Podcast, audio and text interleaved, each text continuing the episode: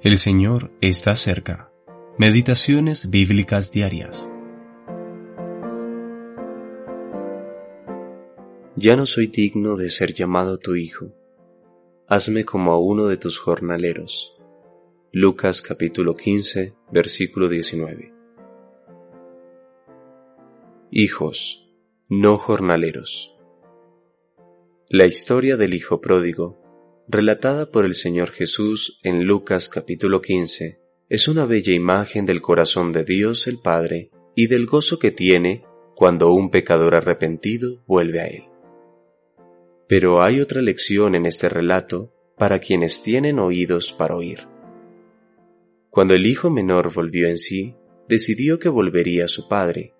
Él preparó su confesión diciendo, Padre, he pecado ya no soy digno de ser llamado tu hijo, hazme como a uno de tus jornaleros. Versículos 18 y 19. Luego de esto, él se levantó para ir a su casa, pero su padre lo vio cuando aún estaba lejos. Corrió a él y se echó sobre su cuello y le besó. El hijo pródigo comenzó a recitar la confesión que había preparado, pero solo alcanzó a llegar hasta no soy digno de ser llamado tu hijo. Su padre lo interrumpió a la mitad de su discurso y él nunca pudo llegar a la parte, hazme como uno de tus jornaleros. El padre, lleno de clemencia, condujo al pródigo al lugar de la plena filiación. Sacad el mejor vestido y vestidle. Versículo 22. Qué figura tan preciosa de la posición de hijos a la que hemos sido introducidos.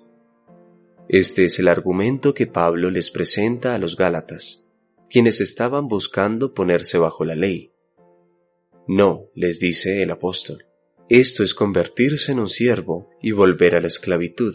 En lugar de eso, Dios los ha hecho hijos. Y Dios envió a vuestros corazones el espíritu de su Hijo, el cual clama Abba Padre. Gálatas capítulo 4 versículos 1 al 7.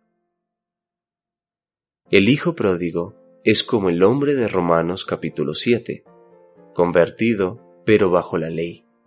Sin embargo, el tal encontró liberación de la esclavitud por medio de Cristo y recibió el espíritu de adopción, el cual clama, Abba Padre. Romanos capítulo 8 versículo 15.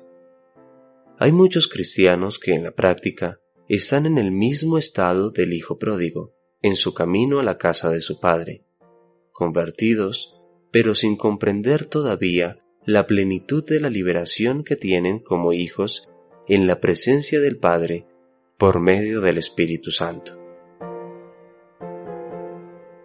Brian Reynolds